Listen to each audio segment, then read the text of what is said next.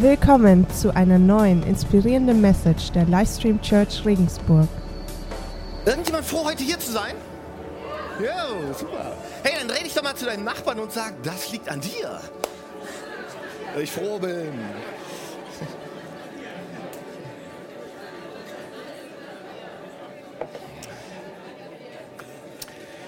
Also, wir sind ja mitten in der Fokusserie und wir haben verschiedene Dinge angeschaut. Ähm, es ging einmal ums Fasten. Warum fasten wir eigentlich? Und wir haben gesehen, dass wir durch Fasten ausbrechen können, so aus unserem Alltagstrott und äh, dann unser Leben so aktiv, unser Leben aktiv in die Hand nehmen können. Und durch Fasten können wir uns dann mit seiner, mit Gottes Gegenwart füllen und dann können wir Weisheit von ihm empfangen, die wir so ganz dringend brauchen in unserem Leben für schwierige Entscheidungen. Das war Fasten. Dann haben wir Beten uns angeschaut. Warum beten? Und wir haben gehört, dass Beten ein Ort ist, an dem wir Jesus hören können. Und äh, Beten ist so wie so ein Weg, den wir gemeinsam mit Jesus gehen können. Und Gebet ist auch so, in dem Jesus uns die Hand ausstreckt im Gebet, um uns zu helfen. Und wenn die Message nicht mitbekommen hast, kein Problem, geh auf die Homepage, lad sie dir runter, hör sie dir einfach nochmal an, weil ich denke, es ist ganz kraftvoll, dass diese verschiedenen Themen auch so in Vereinigung gesehen werden. Und heute wollen wir uns folgendes Thema anschauen, geben. Warum geben? Warum geben? Und ich möchte direkt in die Bibelstelle reinspringen, steht in der Apostelgeschichte. Aber bevor ich das tue, wollen wir uns kurz das Setting anschauen, in der diese Stelle da entstanden ist. Äh, Paulus schreibt die, ist einer der Apostel. Ähm, und die Apostelgeschichte ist eigentlich ein Buch, was immer noch geschrieben werden könnte. Also wir befinden uns quasi noch in der Apostelgeschichte, so schreiben sie gerade weiter, weil äh, die Apostelgeschichte ist die Story von den Aposteln, die sind rumgejoggt, haben Leute angesprochen, von Jesus erzählt, haben Gemeinden gegründet. So, und hier ist jetzt Paulus und der war die letzten drei Jahre in Ephesus und der hat den Menschen von Jesus erzählt, hat sich in sie rein investiert, hat ähm, Kirche gestartet, hat Kirche wachsen sehen. Und ganz viele Menschen haben für, sich für Jesus entschieden in dieser Zeit. Ne? Und so, und jetzt ist der Moment gekommen, wo Paulus weiß, ich muss von euch gehen. Ich muss von euch gehen, ich werde nach Rom gebracht werden und in Rom werde ich vor Gericht gestellt werden und dort werde ich sterben. Das weiß der Herr genau. Und für Paulus ist klar, hey, das ist der Moment des Abschieds. Das ist der Moment des Abschieds, aber nicht nur das, sondern das ist der letzte Moment, wo ich die Leute von Angesicht zu Angesicht sehen werde. Das sind die letzten Worte, die ich zu diesen Menschen sprechen werde. Also das müssen wir im Hinterkopf behalten. Und das ist, was er sagt. Apostelgeschichte 20 Abvers 32. Da heißt, nun vertraue ich euch Gott und dem Wort von seiner Gnade an. Diese Botschaft hat die Macht, euch im Glauben zu festigen sodass ihr zusammen mit allen anderen, die zu Gottes heiligem Volk gehören, das ewige Erbe erhaltet. Nie war ich auf Silber oder Gold aus. Kein von euch habe ich je um Kleidung gebeten. Seht her, meine Hände. Ihr könnt bestätigen, dass ich durch eigene Arbeit für alles gesorgt habe, was ich und meine Begleiter zum Leben brauchen. Mit meinem ganzen Leben oder mit meiner ganzen Lebensführung habe ich euch gezeigt, dass wir Arbeit und Mühe nicht scheuen dürfen. Denn dann können wir den Bedürftigen helfen wie es unsere Aufgabe ist. Denkt immer an die Worte, die Jesus, der Herr, selbst gesagt hat. Auf dem Geben liegt ein größerer Segen als auf dem Nehmen. Geben ist seliger als Nehmen. Und ich denke, die meisten von euch haben diesen Ausspruch schon mal gehört, oder? Ist bekannt. Und wenn es im Bud Spencer-Film war, vier Fäuste für ein Halleluja. Kennt den noch jemand, den Film? Ja, ein paar Oldies unter uns kennen den noch. Ne? Aber super Film, kann ich nur empfehlen. Also, gut, geben ist seliger als nehmen. Lass mich kurz beten und dann starten wir rein. Lieber Jesus, ähm, es soll heute um Geben gehen und wir wollen uns mal einen Aspekt, wir denken an Geben immer gleich, ah, geht um Finanzen oder so, aber wir wollen uns anschauen, weil ich bin überzeugt, du meinst mit Geben noch ganz, ganz was anderes. Finanzen ist ein Thema, aber Geben ist so vielseitiger, so vielschichtiger. Und ich möchte dich bitten, dass du durch mich durchsprichst zu jedem Einzelnen, in die Herzen hinein und dass jeder wirklich was mitnehmen kann für sich ganz persönlich, was ihn aufbaut, was ihm Kraft gibt, wo er sagt, hey, jetzt habe ich das verstanden, jetzt kann ich ganz anders daran gehen. Und ich möchte dich bitten, dass du mit deinem Heiligen Geist hier jetzt in diesem Raum ganz kraftvoll wirkst. Amen. Amen. Also Leute, lass uns noch mal kurz die Situation klar machen. Ich will das noch mal kurz, noch mal, stell dir vor, stell dir konkret vor, du bist kurz davor zu sterben. Du weißt, hast irgendeine Analyse bekommen oder weißt, du bist kurz davor zu sterben und jetzt hast du noch einmal die Chance, den Menschen, die dir nahestehen, etwas mitzugeben. Das ist die letzte Gelegenheit, die du jemals noch haben wirst, mit diesen Menschen zu sprechen. Der letzte Moment, was weiterzugeben, was dir wichtig ist, was dir irgendwie so alles bedeutet in deinem Leben. Glaub mir, du wirst deine Worte weise wählen. Genau überlegen. Du wirst nicht irgendwas daherlabern, irgendwas daherreden. Wenn du weißt, diese Menschen werde ich nie mehr live sehen, das ist die letzte Chance, ihnen noch einmal etwas mit auf den Weg geben. Du würdest dir sehr genau überlegen, was du sagen würdest. Und das ist genau die Situation, in der Paulus hier steht. Der überlegt sich, hey, und er weiß das, und was soll ich jetzt denen zum Abschied noch sagen? Hm. Habe die letzten drei Jahre viel gepredigt, ihnen viel mitgegeben, den Leuten. Wie kann ich das jetzt alles zusammenfassen, zusammenpacken in ein bis zwei Sätze? Wie kann ich die Aussage des Evangeliums zusammenpacken, zusammenfassen in zwei Kernaussagen? Und hier kommt, was er sagt in dieser Stelle. Das erste ist, haltet fest an dem Wort seiner Gnade. Haltet fest an dem Wort seiner Gnade. Und er, und er meint damit, hey, fallt nicht wieder zurück in, in diese Gesetzlichkeit. So nach dem Motto, ich muss mich vor Gott beweisen und ich, durch mein Handeln werde ich gerecht vor Gott. Nee, nee, nee, denkt dran, es ist die Gnade Gottes und diese Gnade allein, die rettet euch. Seine Vergebung, seine Liebe, seine Errettung, die, die hat nichts damit zu tun, wie gut ich bin, sondern nur damit zu tun, wie gut er ist. Diese Gnade ist ein freies Geschenk, was ihr umsonst bekommen habt. Lasst euch niemals davon abbringen. Bitte, bitte haltet fest an seiner Gnade. Das ist der erste Punkt. Und dann kommt der zweite Punkt. Geben ist seliger als nehmen. Und du denkst dir, hey, what, what? Was ist jetzt hier? So nach dem Motto, ey, warte mal, ich komme jetzt nicht so ganz mit, Paulus. Äh, was, wie? Wieso kommt da so ein krasser Themenwechsel von Gnade, Gnade, Gnade, so ganz auf einmal zu geben? Meine, kennst du Leute, die mit dir reden und plötzlich so von einem Thema auf das andere springen? So, so ganz, wo du denkst, hoppala. Wir Männer wissen, wovon wir sprechen, oder? also, Frage, ist das wirklich so ein krasser Themenwechsel hier? Hier ist Gnade und jetzt noch ein ganz anderes Thema, geben. Leute, Paulus will uns klar machen, es besteht ein direkter Zusammenhang zwischen Gottes Gnade, die Gnade, die wir empfangen, und wie wir Gottes Gnade ausleben.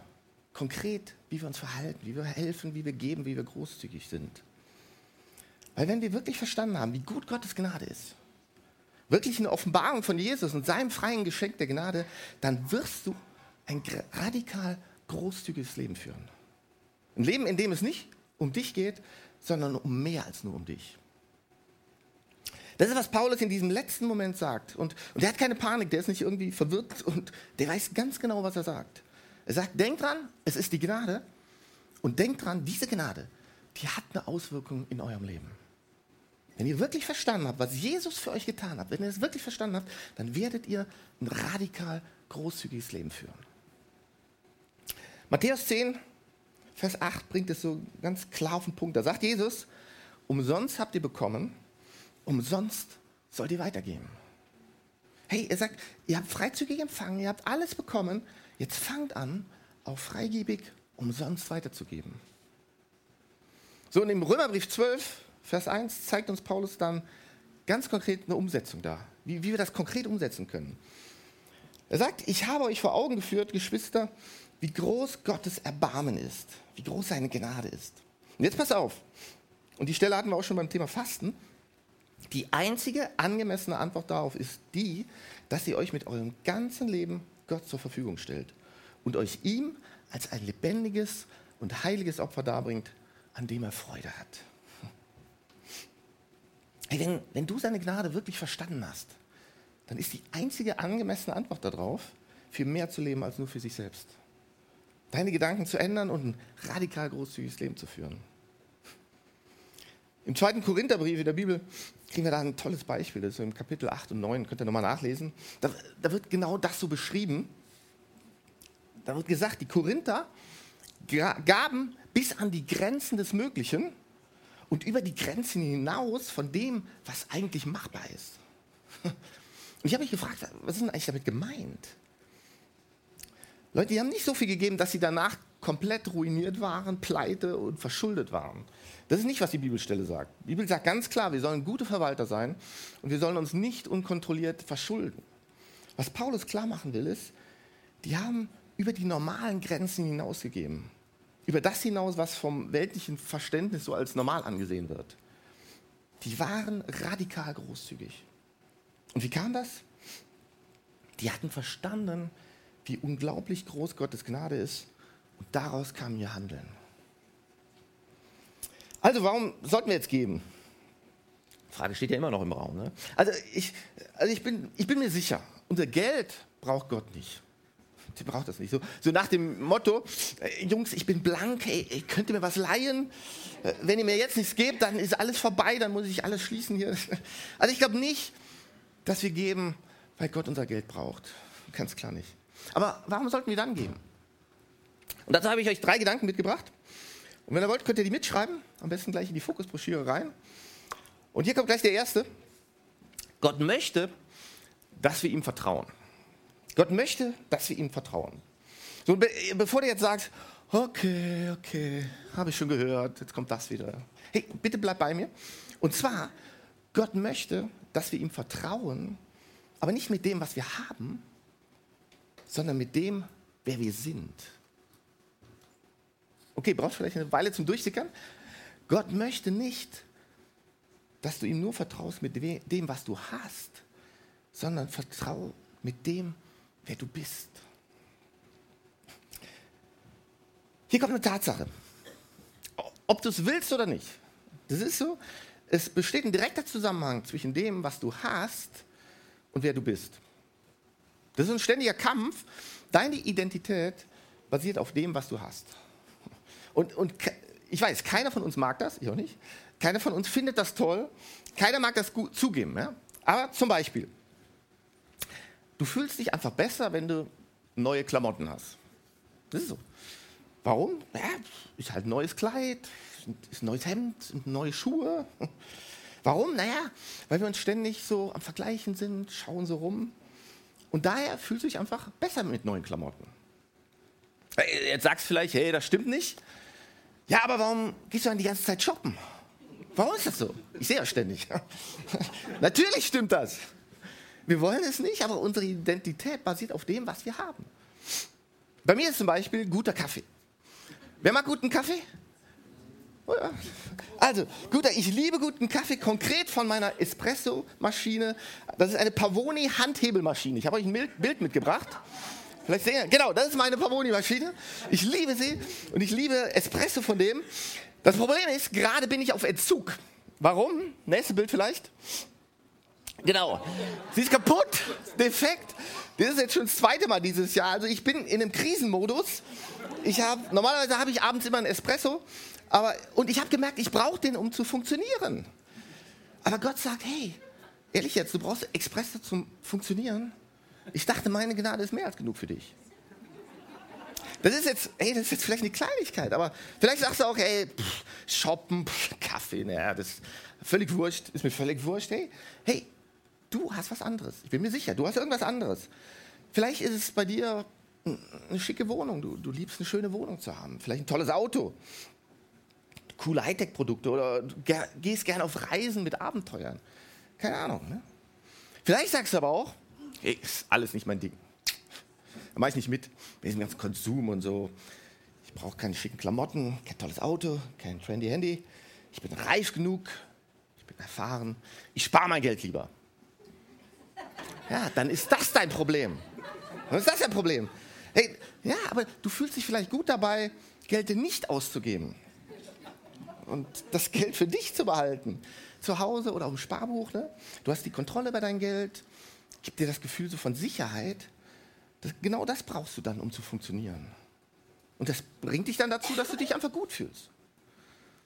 Leute, ob, ob du es willst oder nicht, was du hast, hat immer etwas mit deiner Identität zu tun und wie du dich fühlst. So ein Paulus sagt, Gott möchte, dass wir ihm ganz vertrauen. Nicht mit dem Zeug, was wir haben, sondern vertrau mir mit dem Wohlergehen deiner Seele. Und Also Leute, ich will das jetzt auch nicht, ist ganz normal, wenn du eine harte Arbeitswoche hattest oder hast jetzt gerade deine Klausuren hinter dir, dass du sagst, hey, ich habe mir das verdient, jetzt irgendwas Tolles zu kaufen. Das macht jeder. Da ist auch nichts Falsches dran, solange es im Rahmen bleibt. Versteht mich nicht falsch. Aber die Frage ist, können schöne Klamotten, können ein Handy, können dein Sparbuch dir das Wohlergehen deiner Seele garantieren? Hm. Und Gott sagt ganz klar, nee, nee, nee, nee, warte mal, erinner dich, der einzige Ort, wo du Sicherheit findest, wo du Wohlergehen für deine Seele findest. Das Einzige, was du im Leben brauchst, bin ich. Meine Gnade ist mehr als genug für dich und die wird dich tragen, die wird dich erfüllen, die wird dir helfen, die wird dir Sinn geben. Und deswegen, jedes Mal, wenn wir geben, sagen wir damit, hey Gott, ich vertraue dir mit dem, wer ich bin. Und ich vertraue dir mein Wohlergehen meines Lebens an. Ne? Und Leute, Gott weiß, was du brauchst. Vertraust du ihm? Vertraust ihm wirklich? Also Gott möchte, dass wir ihm absolut vertrauen. Das war der erste Punkt. Gehen wir zum zweiten. Gott möchte, dass wir uns sorgen. Gott möchte, dass wir uns sorgen, aber nicht so sehr um uns, sondern um die Dinge, um die er sich sorgt, die ihm wichtig sind. Nochmal in die Bibel, schauen wir mal. Matthäus 6, Vers 25 ist eine ziemlich bekannte Passage. Vielleicht hast du das schon mal gehört. Da heißt, deshalb sage ich euch, macht euch keine Sorgen um das, was ihr an Essen und Trinken zum Leben und an Kleidung für euren Körper braucht. Ist das Leben nicht wichtiger als die Nahrung? Und ist der Körper nicht wichtiger als die Kleidung? Hey, seht euch die Vögel an. Sie säen nicht, sie ernten nicht, sie sammeln keine Vorräte und euer Vater im Himmel ernährt sie doch. Seid ihr nicht viel mehr wert als sie? Wer von euch kann dadurch, dass er sich Sorgen macht, sein Leben auch nur um eine einzige Stunde verlängern? Und warum macht ihr euch Sorgen um eure Kleidung? Seht euch die Lilien auf dem Feld an und lernt von ihnen. Sie wachsen, ohne sich abzumühen und ohne zu spinnen. Ist gut, nicht spinnen. Und doch sage ich euch, sogar Salomo in all seiner Pracht war nicht so schön gekleidet wie eine von ihnen. Wenn Gott die Feldblumen, die heute blühen und morgen ins Feuer geworfen werden, so herrlich kleidet, wird er sich nicht erst recht um euch kümmern, ihr Kleingläubigen? Macht euch also keine Sorgen. Fragt nicht, was sollen wir essen, was sollen wir trinken, was sollen wir anziehen, denn um diese Dinge geht es den Menschen, die Gott nicht kennen. Euer Vater im Himmel aber weiß, dass ihr das alles braucht. Es soll euch zuerst um Gottes Reich und Gottes Gerechtigkeit gehen. Dann wird das, euch das Übrige alles dazugegeben. Dann wird euch das Übrige alles dazugegeben. Hey Leute, in der Bibelstelle geht es jetzt hier nicht ums Überlegen, ums Überleben. Das müssen wir uns klar machen. Jesus sagt das nicht zu jemandem, der, der überhaupt keine Klamotten hat. So, come on, tu nicht so, guck dir lieber Blümchen an. oder zu jemandem, der nichts zu essen hat oder, oder gar kurz vorm Verhungern steht. Ich jammer nicht so rum, bin doch viel wichtiger als Essen. Nee, nee, nee. Was er sagt, hört auf damit, euch nur um euch selber zu drehen. Was werde ich anziehen? Was werde ich essen? Wo werde ich wohl wohnen? Wie wird meine Zukunft aussehen? Hey, bei Gott geht es um so viel mehr als nur um ich, mich, mein, mir, was ich kriegen kann. Wir drehen ständig uns selber die ganze Zeit. Also ich auch, ich merke das auch immer wieder. Wenn du verstanden hast, was die Gnade von Jesus bedeutet, dann hörst du auf, dich nur um dich selber zu drehen. Ganz automatisch. Sondern fängst an, für mehr zu leben als nur für dich selber. Du suchst nach Gottes Reich, sorgst dich um was sich Gott Sorgen macht und Dinge, die ihm wichtig sind, werden dir wichtig. Die werden so ein richtiges Herzensanliegen von dir. Und was ist Gott wichtig? Naja, er fragt, was ist mit den Armen, die jetzt keine Hilfe mehr haben? Was ist mit den Schwachen, die keine Hoffnung mehr haben? Was wird mit denen sein, die Jesus nicht kennen? Das sind die Fragen. Und was hier so konkret geht, ist Demut. Demut. Wir lieben es. Wir, wir, wir alle wollen so, so demütig sein. Ne? Was heißt jetzt Demut? Ist das so, wir denken ja oft, das ist so, ja, klein machen und ducken, am besten noch so wertlos fühlen. Ey, das ist total falsch. Demut heißt ganz was anderes. Ich habe euch von C.S. Lewis eine Aussage dazu mitgebracht, die das, denke ich, sehr gut auf den Punkt bringt. Der sagt, Demut heißt nicht, weniger von dir zu denken, sondern weniger über dich nachzudenken. Demut heißt nicht, weniger zu, von dir zu denken, sondern weniger über dich nachzudenken. Und wie können wir das machen? indem ich mich fülle mit Gottes Gegenwart, mit seiner Bestimmung, mit seinem Herzen. Hey, wenn ich das freie Geschenk von seiner Gnade verstanden und empfangen habe, dann werde ich ein radikal großzügiges Leben führen. Weil ich verstehe, es geht nicht um mich, ich lebe für mehr als nur für mich selber. Ehrliche Frage an dich, brauchst du nicht zur Antwort. Dreht sich dein Leben nur um dich? Oder hast du verstanden, was diese Gnade von Jesus für dich bedeutet? Weil das schlägt, das muss dann umschlagen, ganz automatisch, in radikale Großzügigkeit. Und Leute, ich liebe es, also wirklich bei uns in der Livestream Church, das beobachten zu dürfen. Und ich entdecke das immer mehr und das ist so faszinierend. Äh, wir haben zum Beispiel Childcare Indien. Da, unterstützen wir über 20 Waisenkinder, dass die ernährt werden können, dass sie zur Schule gehen können. Der Wilson war ja auch, nee, der Wagis war jetzt vor ein paar Wochen, ein äh, paar Monaten da gewesen äh, und der will die Gebäude erweitern, je nachdem sogar noch mehr Kinder aufnehmen. Hey, die Church, ihr habt es hinbekommen, dass wir die komplette Baufinanzierung genehmigen, äh, ähm, finanzieren können, die ganze Erweiterung. Wir haben Help, Hilfe für Alleinerziehende. Hey, es sind Unmengen an Leuten, die ihr Zeit investieren, um umziehen zu helfen. Wir können Geldgutscheine zum Schulbeginn den Familien zur Verfügung stellen. Und es gibt so viele andere Sachen. Und ich bin mir sicher, ich bin mir sicher, es besteht ein direkter Zusammenhang zwischen der Offenbarung von der Gnade Gottes, wie gut er ist, und eurer Bereitschaft, und eurer Bereitschaft für mehr zu leben als nur für euch selber. Und das ist so genial zu sehen. Und ich will euch ermutigen, hier nicht stehen zu bleiben, sondern herausfordern. Es gibt noch so viele Menschen hier, konkret in Regensburg, die, die, die Jesus noch nicht kennen, die ihn einfach brauchen. Und wenn wir seine Gnade verstanden haben, dann, dann, dann werden wir niemals müde werden, das zu tun, was gut und richtig ist. Dass wir uns ausstrecken nach noch mehr Menschen, damit sie Jesus kennenlernen, dass wir Jesu Gnade und Hoffnung zu den Menschen bringen, in diese Stadt, in dieses Land. Hm. Und ich bin mir sicher, Gott ist noch längst nicht fertig hier mit dieser Church. Der ist noch längst nicht fertig mit Regensburg. Also ich, wir erwarten noch so viele Abenteuer, da bin ich mir sicher. Und so viele Menschen werden noch die gute Botschaft erfahren. Wir, wir sollten niemals müde werden. Hier noch kurz mein dritter Punkt. Der erste war ja, Gott möchte, dass wir ihm vertrauen. Der zweite, Gott möchte, dass wir uns sorgen. Und jetzt der dritte, Gott möchte, dass wir uns erinnern. Gott möchte, dass wir uns erinnern. Okay, lass mich den Punkt vielleicht so anfangen. Dein Schatz fordert immer einen Preis. Dinge, die dir wichtig sind, die werden immer einen Preis von dir fordern.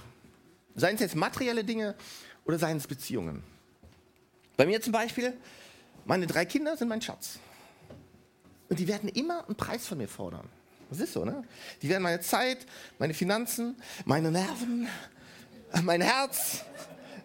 Kids werden immer was fordern von mir. Warum? Ja, weil ich sie liebe, äh, weil sie mein Schatz sind, aber ich tue es ja gerne. Meine Frau, meine Frau ist mein Schatz. Und sie wird mir immer was kosten. Es ist, es ist so. Aber ich tue es gern. Ich tue es gern. Warum? Weil ich sie liebe. Ja, weil sie mein Schnuppel ist. also, also, aber Leute, alles, was dir wichtig ist, alles, was dein Schatz ist, wird einen Preis von dir fordern. Und, und Leute, jeder, jeder hat sowas. Jeder von uns hat sowas. Ne? Jeder hat so einen Schatz. Ich habe sowas und du hast es auch. Und es wird dir immer was kosten, ob du es willst oder nicht. Noch ganz kurz ein Gedankenwechsel. Bleibt da kurz bitte noch bei mir bleiben. Jesus hatte alles. Der hatte alles. Er saß komfortabel im Himmel. Das ganze Universum hat ihm gehört. Der war direkt bei Gott, dem Vater. Der lebt in Herrlichkeit, in Pracht und Stärke. Der hatte alles. Alles, was man sich vorstellen konnte. Alles, was er wollte. Und alles das hat er aufgegeben. Alles das hat er zurückgelassen und sogar verloren. Alles. Warum? Um dich zu gewinnen. Warum? Weil du sein Schatz bist. Du bist sein Schatz. Und wie gesagt, jeder Schatz fordert seinen Preis. Und um dich zu bekommen, um dich zu gewinnen, hat Jesus den Preis bezahlt. Er hat den Vater verlassen, er hat seine Herrlichkeit abgelegt, er ist auf diese Erde gekommen, hat ganz ärmlich, erbärmlich gelebt, unter ganz erbärmlichen Umständen, ist verachtet worden und er hat sogar sein Leben gegeben, um dich zu gewinnen. Jeder Schatz fordert seinen Preis. Was ist dein Schatz? Und hier ist die Sache. Wenn du nur annähernd begreifen würdest, welchen Preis Jesus für dich bezahlt hat, dann wäre dein Leben nicht mehr dasselbe. Glaub mir, dann, dann würdest du mit niemandem diskutieren, hey, ob und wie viel ich jetzt als Opfer geben sollte, ob der zehnte Teil jetzt der richtige Wert ist. Also manchmal stelle ich mir vor, Gott sitzt im Himmel und, und sagt, ehrlich jetzt, ehrlich jetzt? Hey, ihr streitet um den zehnten Teil, seid ihr des Wahnsinns?